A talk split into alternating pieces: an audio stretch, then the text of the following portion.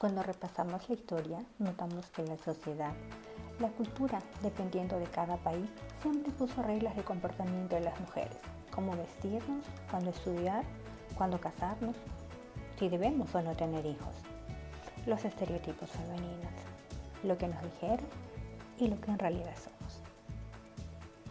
Aprender a soltar es una frase que escuchamos o repetimos en más de una ocasión que aplica a familia, parejas, trabajo, amigos, a todas nuestras relaciones. En este podcast converso con profesionales, expertos, amigos, de todo aquello que debemos soltar para mejorar o transformar nuestras herramientas emocionales. Soy Lili Díaz desde Berlín y te doy la bienvenida a Soltar los Laces, un podcast de conversaciones incómodas para sentirnos más cómodas. Pasando un poco más estos tiempos, Mira, cuántas cosas tuvieron que pasar, cuántas mujeres vinieron detrás, cuánto se tuvo que estudiar. Obviamente la parte de la medicina también estaba gobernada por hombres. hubo cosas que las mujeres sí pudieron aportar. Aprendimos a conocer nuestros cuerpos, aprendimos que hay cosas con las que las mujeres tenemos que, que convivir a lo largo del tiempo, que es perfectamente normal. Es más, yo creo que la menstruación es una de las cosas más mágicas que existen en nosotros y si las sabemos aprovechar, hay cosas que nos brindan sabiduría a través de ella. Pero después, llegando a, a la forma como, como se nos tenía que pedir que vistamos también, porque si vamos hacia atrás y vemos que teníamos que ser sumamente femeninas, no estamos hablando del, qué es yo, de, ¿te acuerdas? Hay una serie acá muy famosa que es este, Babilón Berlín, todas las mujeres tenían que ser elegantes, porque si no, si no eras elegante no podías ser. Y tenías que poner corset y tenías que... no importa si lo querías hacer o no, lo tenías que hacer porque era parte de lo que a una mujer se le pedía hacer, ¿no? Y luego cuando fueron avanzando los tiempos y llegó Coco Chanel y te dijo, ¿sabes qué? Vístete cómoda, ponte un pantalón. Es que de justo de, perdona que te interrumpa porque es que justo de Coco Chanel te quería hablar, por eso estoy ya sonriendo. Eh, es que, no sé si esto tú lo sabes, pero Coco Chanel, que se llamaba Gabriel, ella fue hija de un matrimonio que estaba bastante mal visto porque padre y madre no estaban casados cuando la pequeña Gabriel nace. Y luego ya después, no sé cuántos hermanos y hermanas iba a tener la pobre Gabriel, ¿vale? ¿Qué pasa? La madre muere y el padre se dedicaba a hacer eh, trajes para la gente que se dedicaba a trabajar en el campo, volviendo al tema de las plantas, etcétera, ¿no? Estamos aquí irvanando bastante bien. Entonces, ¿qué va a pasar? A Coco, su padre, eh, la va a mandar a una casa de monjas, a un hospicio, a terminar de, pues, eh, criarse como persona, porque claro, la madre muere y el padre coge y dice, yo me voy, yo me lavo las manos como Poncio Pilato, yo me desentiendo y aquí a las niñas a un hospicio y a los niños a, una casa de, labores también y, punto. ¿Qué pasa? Estas monjas, la verdad es que se le hacen pasar fatal a Gabriel y de hecho yo creo que es eh, una, consecuencia de, de, todos estos traumas, porque claro, yo me acuerdo de una película también de hace Tela también, que era de esto, también de un hospicio de niñas tal, y había una que era princesa o tal y no sé qué, y sabía que ella pues no era huérfana y que su padre seguía vivo. Pero estaba ahí por, por H por B. Entonces, Coco Chanel se inventa la historia de su vida, también se inventa que, ¿no? que tiene otros padres tal, y ella va a empezar haciendo sombreros para las señoras de bien, trabajando por las tardes en un estudio mala muerte, pues, imagínate eso como sería, no tendría ni habitación en la ventana, mucho estoy pidiendo.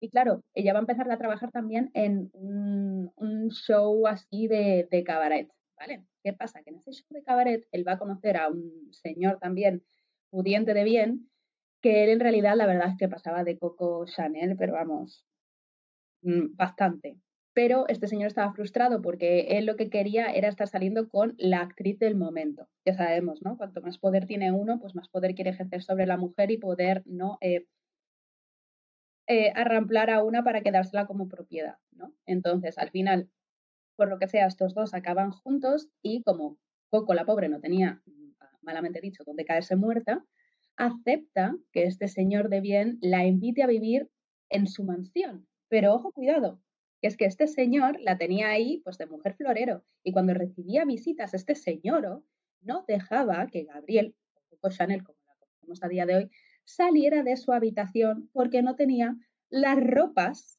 como para poder estar al nivel de estos señores. ¿Y sabes lo que hace esta señora? Que a mí esto es que me pone la piel Ina cogió los trajes viejos de este señor y ella misma, con trajes de hombre, se crea los primeros modelos que luego fueron tan famosos con Chanel.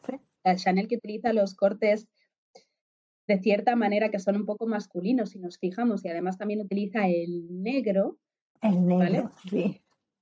Es es, el negro es como el símbolo de la elegancia, ¿no? También en esa época, pero es que recordemos que es que Coco Chanel nace en un periodo prácticamente entre guerras y va a sufrir eh, la, entrada de Alemania y la toma de Francia por parte del ejército nazi, ¿vale?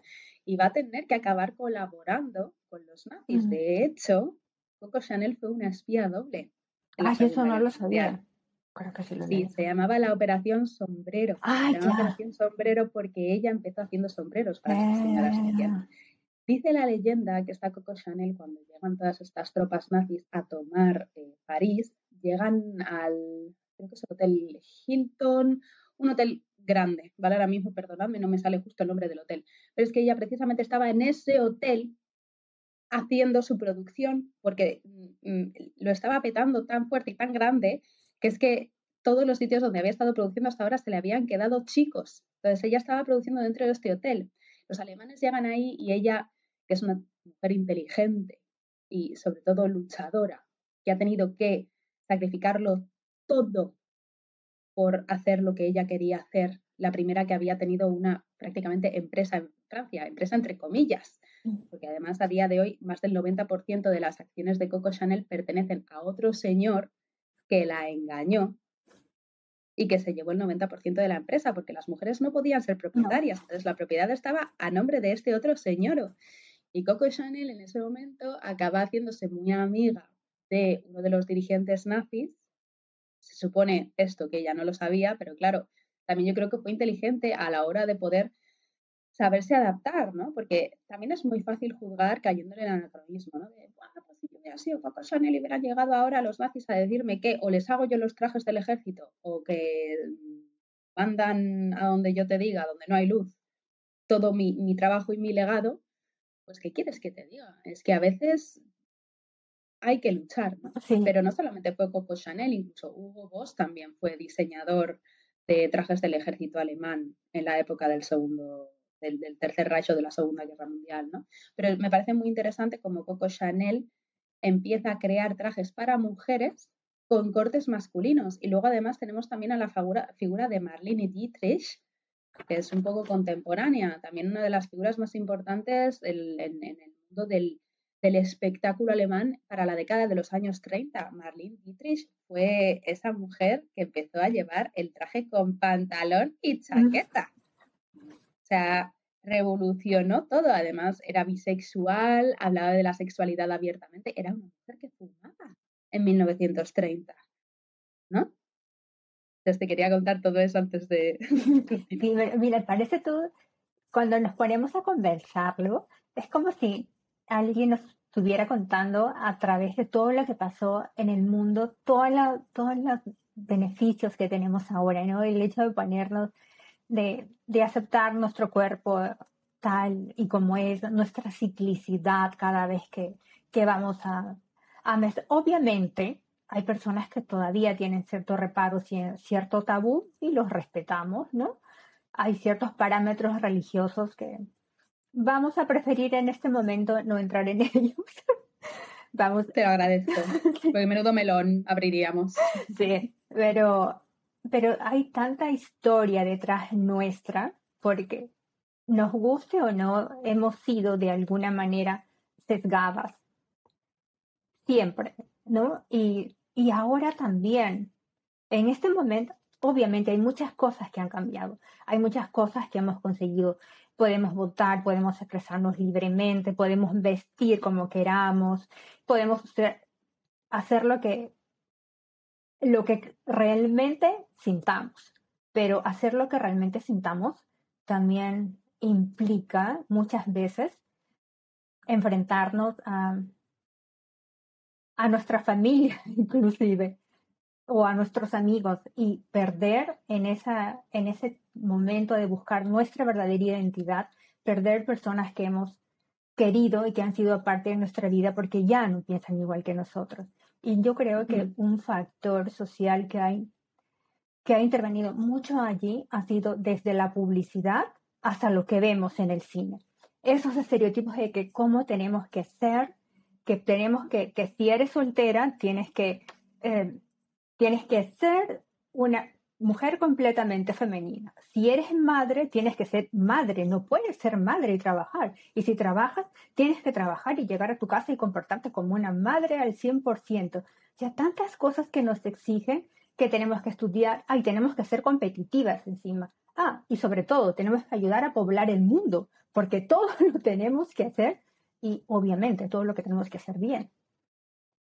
Exacto, nosotras no podemos permitirnos ni el más ínfimo error porque enseguida ya hay alguien ahí que nos está señalando, independientemente de lo que sea. También, por ejemplo, ya alejándome un poco de la maternidad para que encaje más con nuestro perfil de, no madres de seres humanos, sino de seres peludas, que es que, por ejemplo, esta diferencia en salarios entre hombres y mujeres, o sea, la diferencia que hay en Alemania de salario entre hombres y mujeres es mucho más eh, grande que la diferencia que hay, por ejemplo, en países como España, ¿no? Que yo también salí y me vine a Alemania buscando otras perspectivas. También lo que acabas de comentar tiene bastante que ver, pero no me voy a meter aquí en, el plano personal. Ya, ya se llegará a eso en el futuro. Eh, vamos a, guardar un poco mi privacidad de los interneses.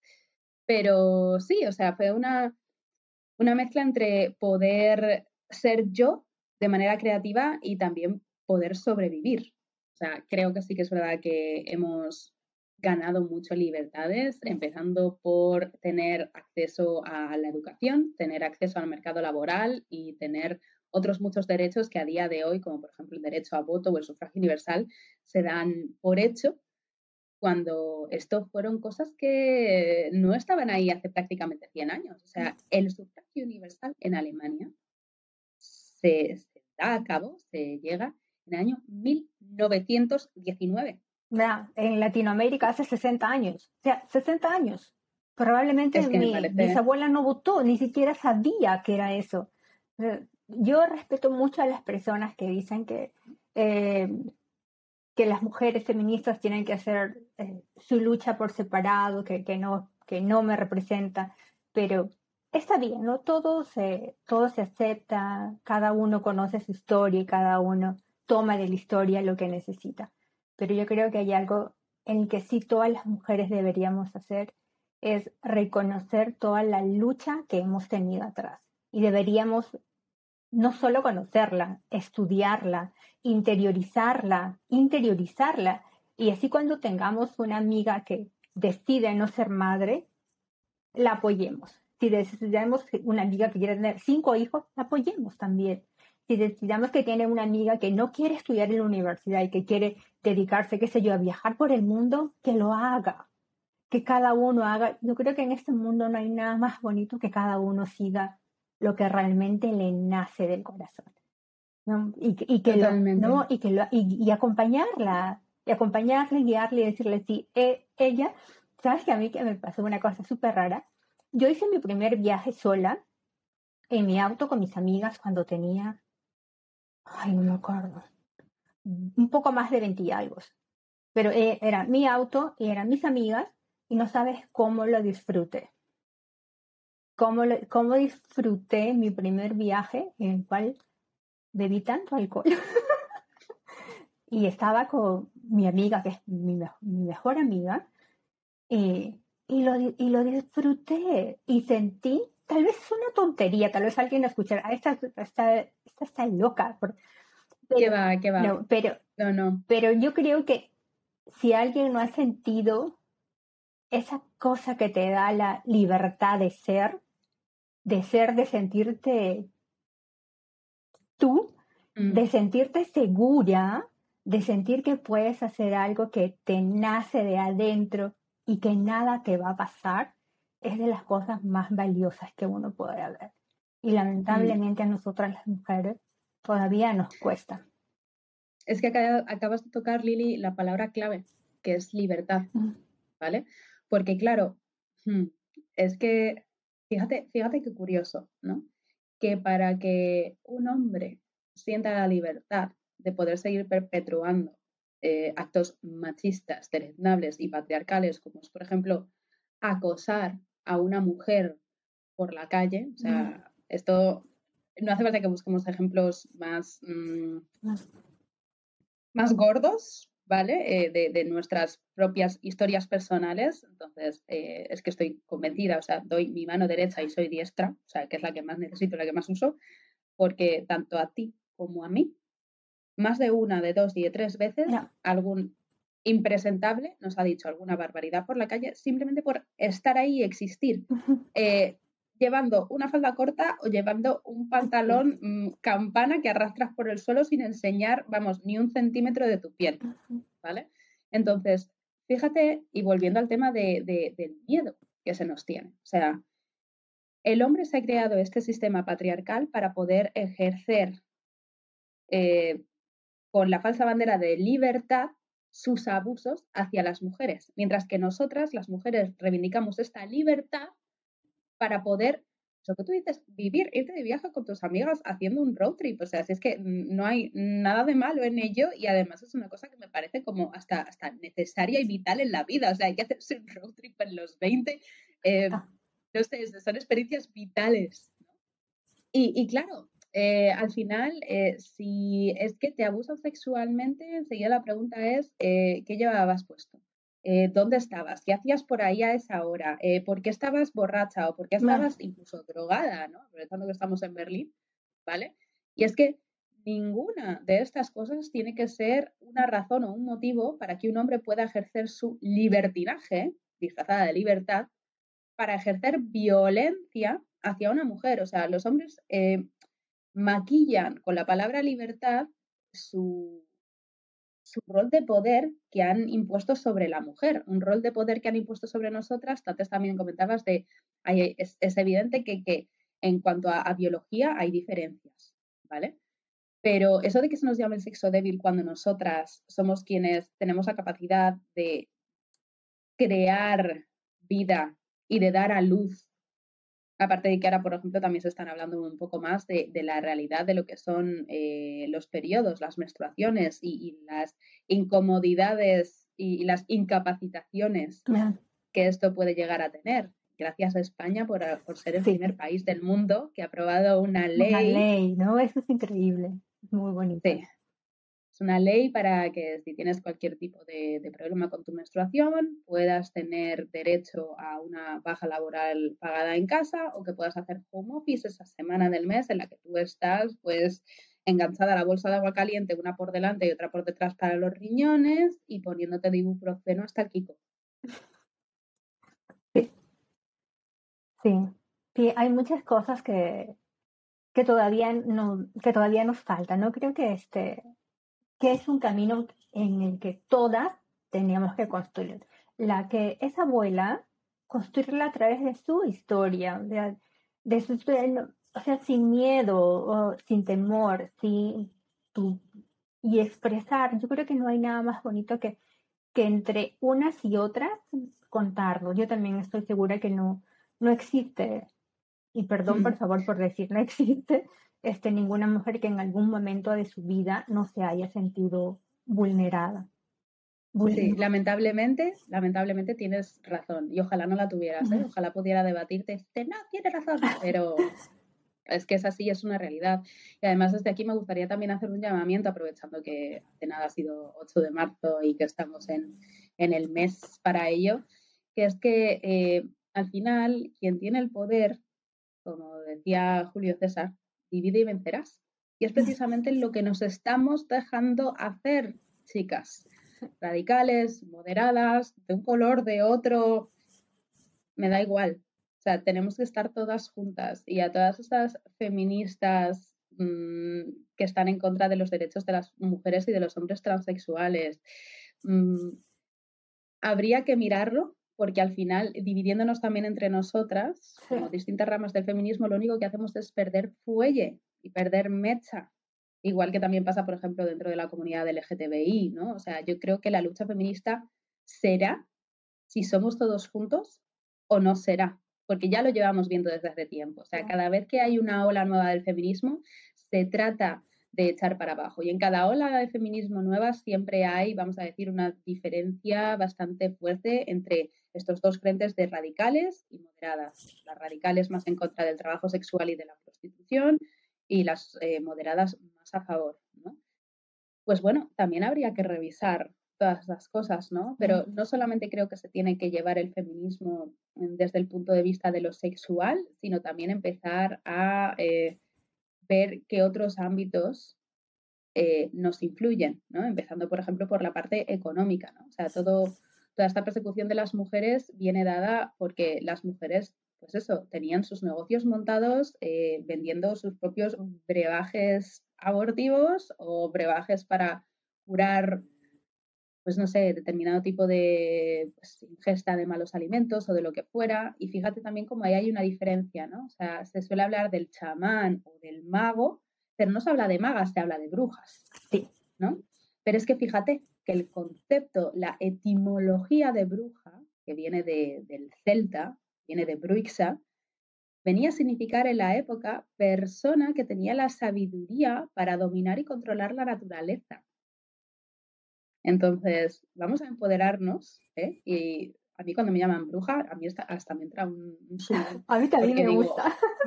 Me, estás llamando sabia, ¿sabes? Muchísimas gracias. Y además, con todos los conceptos añadidos, también le voy a meter el tono de color de que además me lo... Depende de quién te lo llame, pero normalmente cuando te lo llaman, no te lo llaman para bien. Entonces, todavía con más razón me enorgullezco y me crezco porque digo, me estás llamando sabia y encima, como no lo sabes, eres todavía más ignorante. Sí, sí, pero hay muchas cosas que, que, nos, que nos falta por hacer y yo creo que todas deberían hacer su parte desde el lugar donde estén. Eh, no, y sobre todo compartir la información. La que es madre y tiene en casa hijos, educar a los hijos en equidad y en igualdad. Mm. Se trata, Ahora, no, la que tiene sí, no, perdona, perdona. con sus hermanos, ¿no? Este, eh, no sé, yo no lo he visto acá porque mm, mi, en la casa de la familia de mi esposo, los hombres hacen lo mismo que hacen las mujeres, pero en mi país, como sabes, soy de Perú, sí he visto. Las mujeres levantan la mesa y los hombres siguen sentados allí, no, son incapaces de levantarse por un plato. Y ese micromachismo también, o sea, esos chistes de que eh, sobre nosotras en las que nosotras celebramos, mira, no. estoy, poniendo caras porque me estoy mordiendo la lengua. este, no corras como una niña, perdón. Eh, estás llorando como una niña. O sea, no, o sea, empecemos haciendo nuestra parte, lo que nos toca en nuestro espacio con las personas que, que tenemos cerca, ¿no? Porque si queremos que el mundo cambie, si queremos un mundo mejor, tenemos que participar del cambio. No nos podemos quedar allí mirando desde lejos y no participar. Yo creo que eso es una de las cosas más importantes que deberíamos hacer todas. Todas. sí, sí, pero, pero todas y, y, todos, porque además también el patriarcado, ahora cuando has dicho lo de no corras como una niña, no llores como una niña, ese es uno de los ejemplos que más me gusta para coger y decirle al típico hombre mm, machista que no quiere ver, pero no te estás dando cuenta de que tú también has asumido un rol de género que no te permite analizar tus emociones, expresar tus emociones. Y eso también te acaba creando, o sea, esa es la única parte que yo veo del patriarcado en el cual nosotras al final salimos ganando. Porque la cantidad de enfermedades mentales, problemas de salud eh, físicos, que luego todo eso acarrea, me parece, wow, digno de, digno de estudio y, de mención. Pues, por ejemplo, yo solo he vivido, ¿no? Comparando distintas masculinidades con las que he crecido dentro de mi familia. Mi abuelo a mí me trataba de una manera que yo sé que a mi madre jamás la ha tratado. Y eso sé que era una manera que tenía mi abuelo de sentirse mejor y de compensar, pero por otro lado también sé que mi madre también habría deseado en algún momento que la hubieran tratado como a mí me estaba tratando su padre, ¿no? Entonces, hay, hay, que ver cierto tipo de cosas, porque ahí se, se, se crean otra vez patrones de poder que luego se van perpetuando. Y hay otra vez también, hablando, hablando también de feminismo y de cómo empieza este feminismo, para llegar al sufragio universal se empieza por la educación. Si nosotros desde casa no empezamos educando a los niños, a las niñas, sean del género que sean, en la igualdad, en el respeto y en el feminismo, es que no va a haber por dónde salir. Entonces, también todo este discurso que muchos padres tienen de que ahora en los colegios, que se, habla, ay, no, es que si van a hacer una charla de educación sexual, yo no quiero que la escuchen porque entonces me lo van a pervertir. Eh, ah, ah. pues oye, igual habría que mirar las cosas, ¿no? Yo, por ejemplo, soy bisexual y yo cuando tuve todas estas charlas, yo en la época, bueno, tenía un novio, yo estaba en una relación heterosexual y gracias a eso mis padres como que me dieron un poquito más de libertad porque, oh, menos mal que la niña no nos ha salido rarita. En, en realidad sí, en realidad sí lo sabíais, pero bueno, quisisteis taparos los ojos y no ver. Claro, a nosotros nos llegaron un día y ya sabes, ¿no? La escena de el plátano con lo otro, todo como muy divertido. Pero claro, yo eso pensándolo con los años, ha sido como, vale, o sea, ¿en qué momento me han hablado de una relación que no sea eh, heteronormativa? ¿No? No se, no, me han hablado, por ejemplo, de, los cuerpos transexuales. No se me han hablado de la posibilidad de que exista la bisexualidad. Y te estoy hablando de, de 2007, 2008, ¿eh? que esto tampoco se hace tanto y tampoco soy tan mayor. Ya empiezo a tener alguna cana, pero tan vieja no soy. ¿Vale? Entonces, eh, es que en lo que hay que entender también es que dentro de muchas familias esa manera de, retrógrada de ver el mundo sigue presente. Entonces, yo acabé aceptando mi sexualidad prácticamente con veintipocos porque nunca fui capaz de poder tener una charla conmigo tranquilamente y yo sufría y, y, yo guardaba silencio porque claro, luego mi madre hacía el comentario de, pues tu hermano me pregunta que si es gay, muy preocupado. Claro, yo todo esto tenía en el cuarto forrado lleno de fotos de Britney Spears y Shakira, o sea, no había ningún señor por ahí. Yo era, vamos, fan número uno de la Britney. Entonces, quiero decir, em, hay que aceptar que vivimos en, la era de, la sobreinformación. Yo creo que ya hemos pasado la era de la información concreta, estamos en la era de la sobreinformación.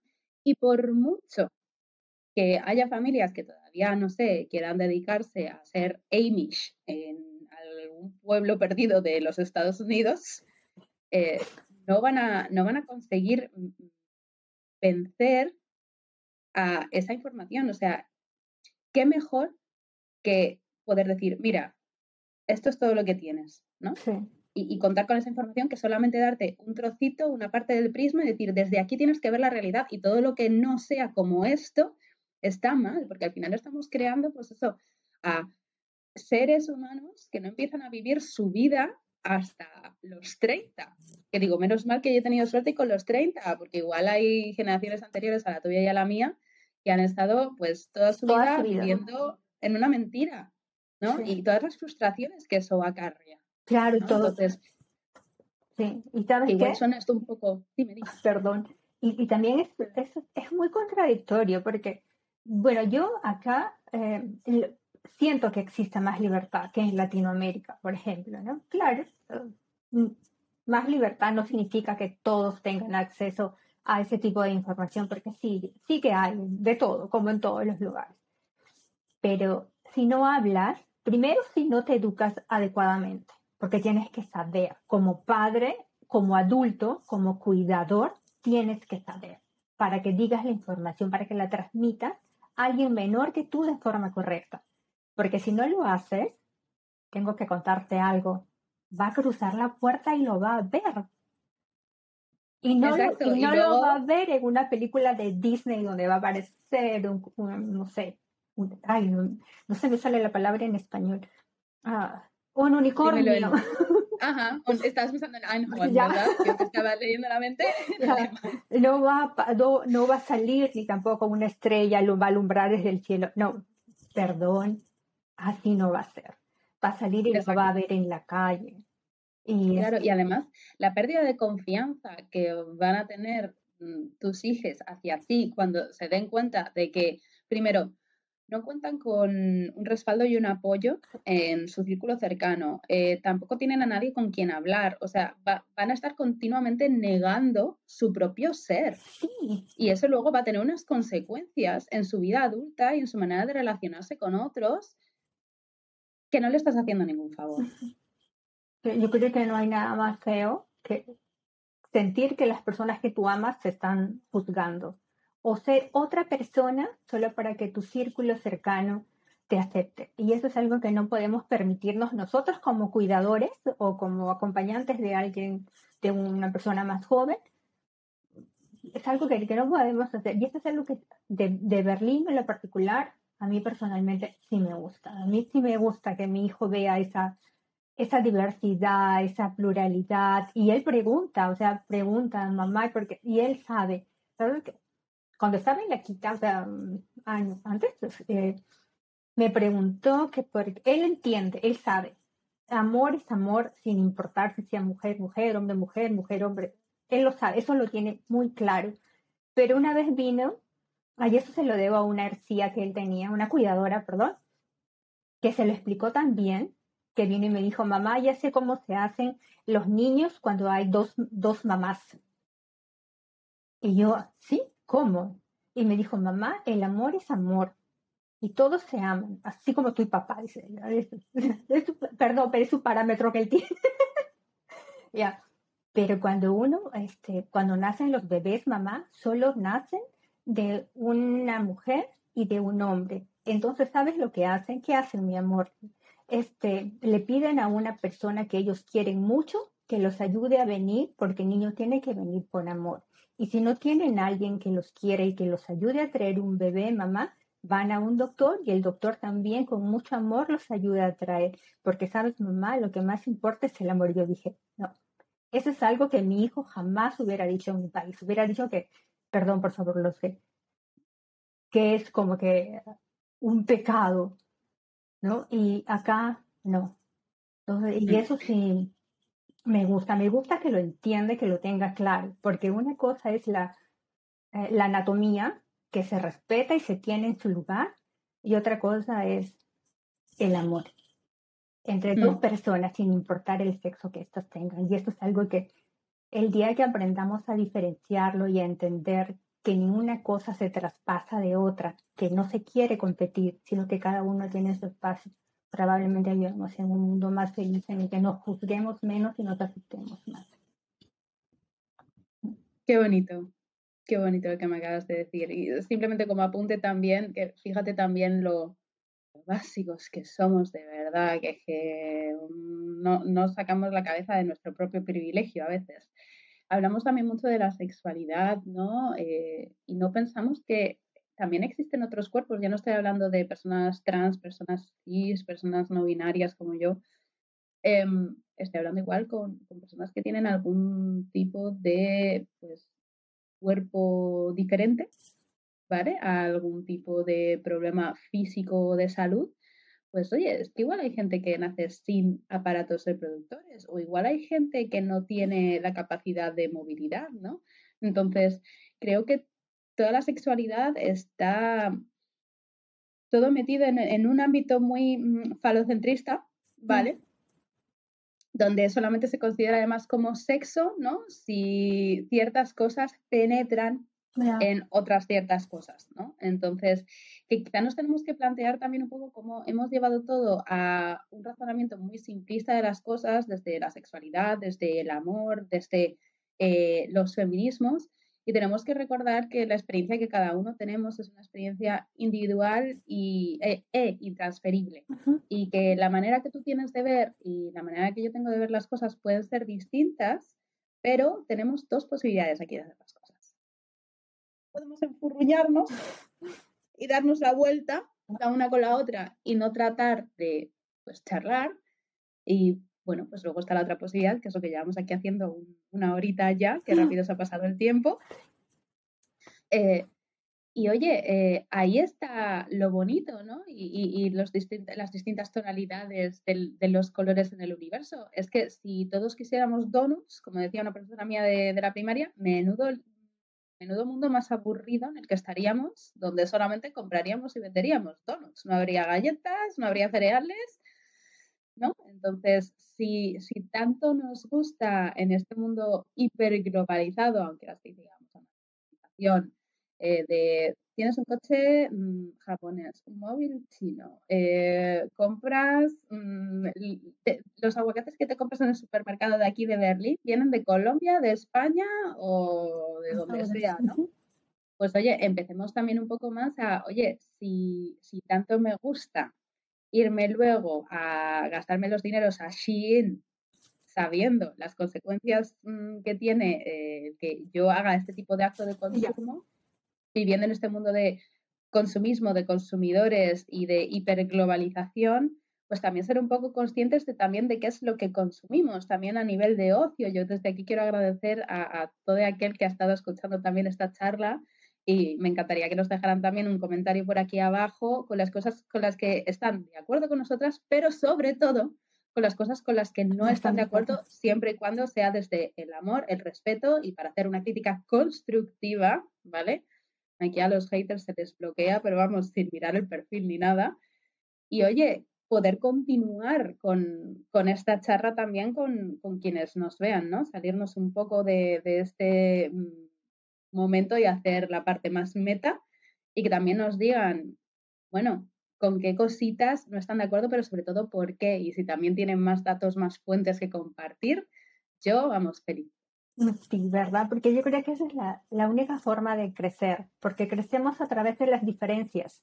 Si todos pensamos igual, si todos nos gustan las mismas cosas, todos correríamos hacia un punto, todos estaríamos siempre en, en un solo lugar.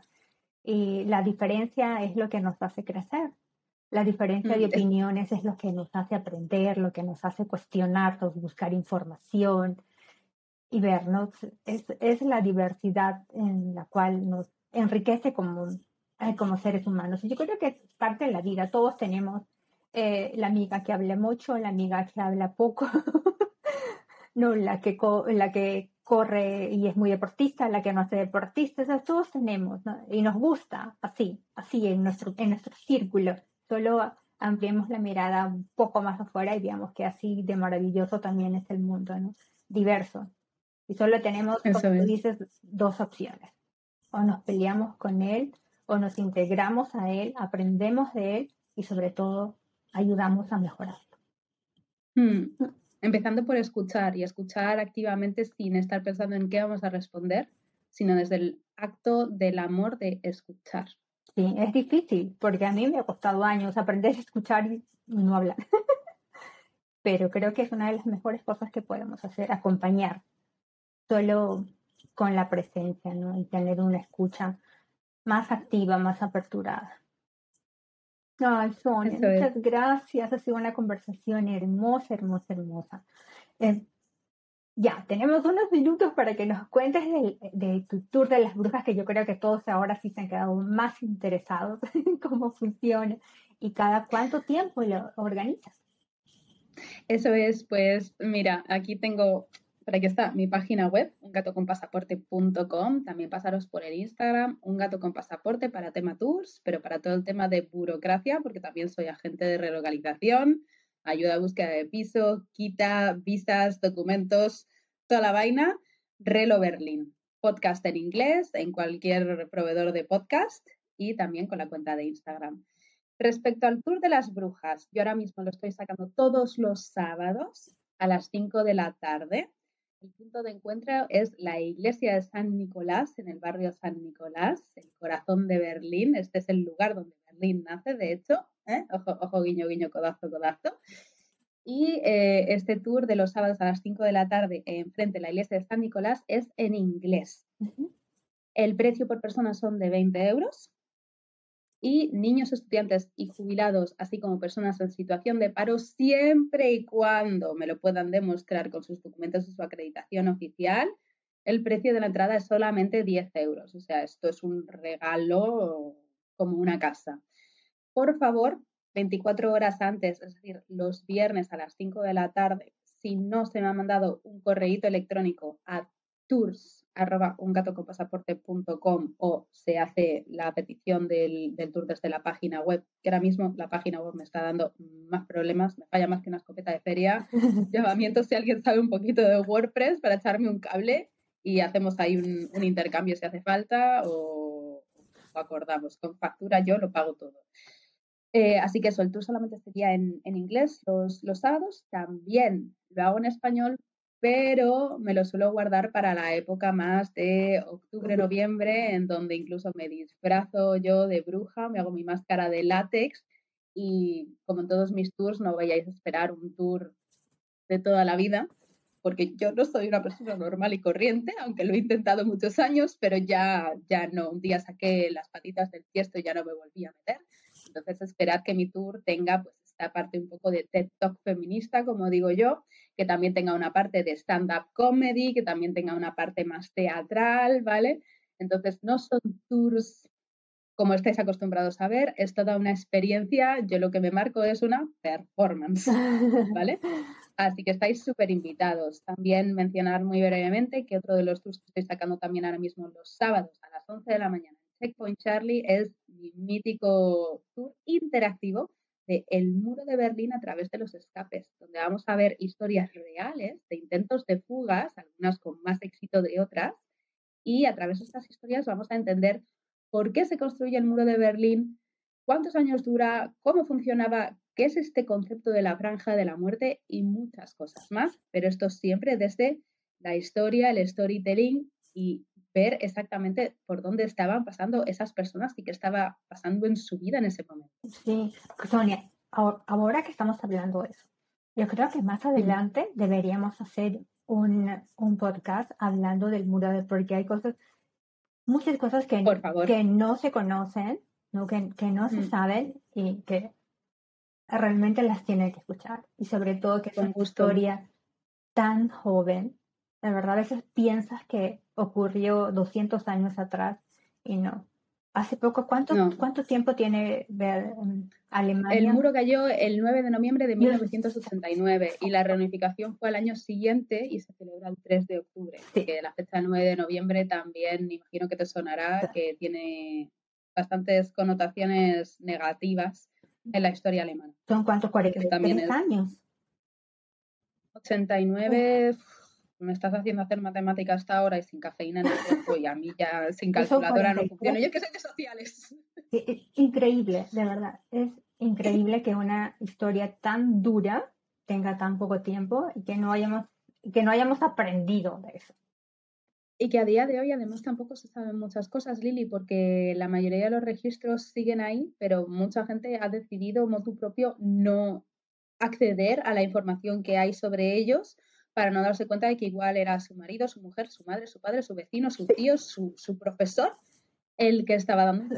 Exacto, sí. Esto es súper mm. interesante, súper, y sobre todo, más que interesante, es súper conmovedor todo, todo lo que pasó, todo el dolor que hay, que hay detrás. Pero bueno, mm. eso vamos a hablar en otro Cuando quieras, yo, que si no...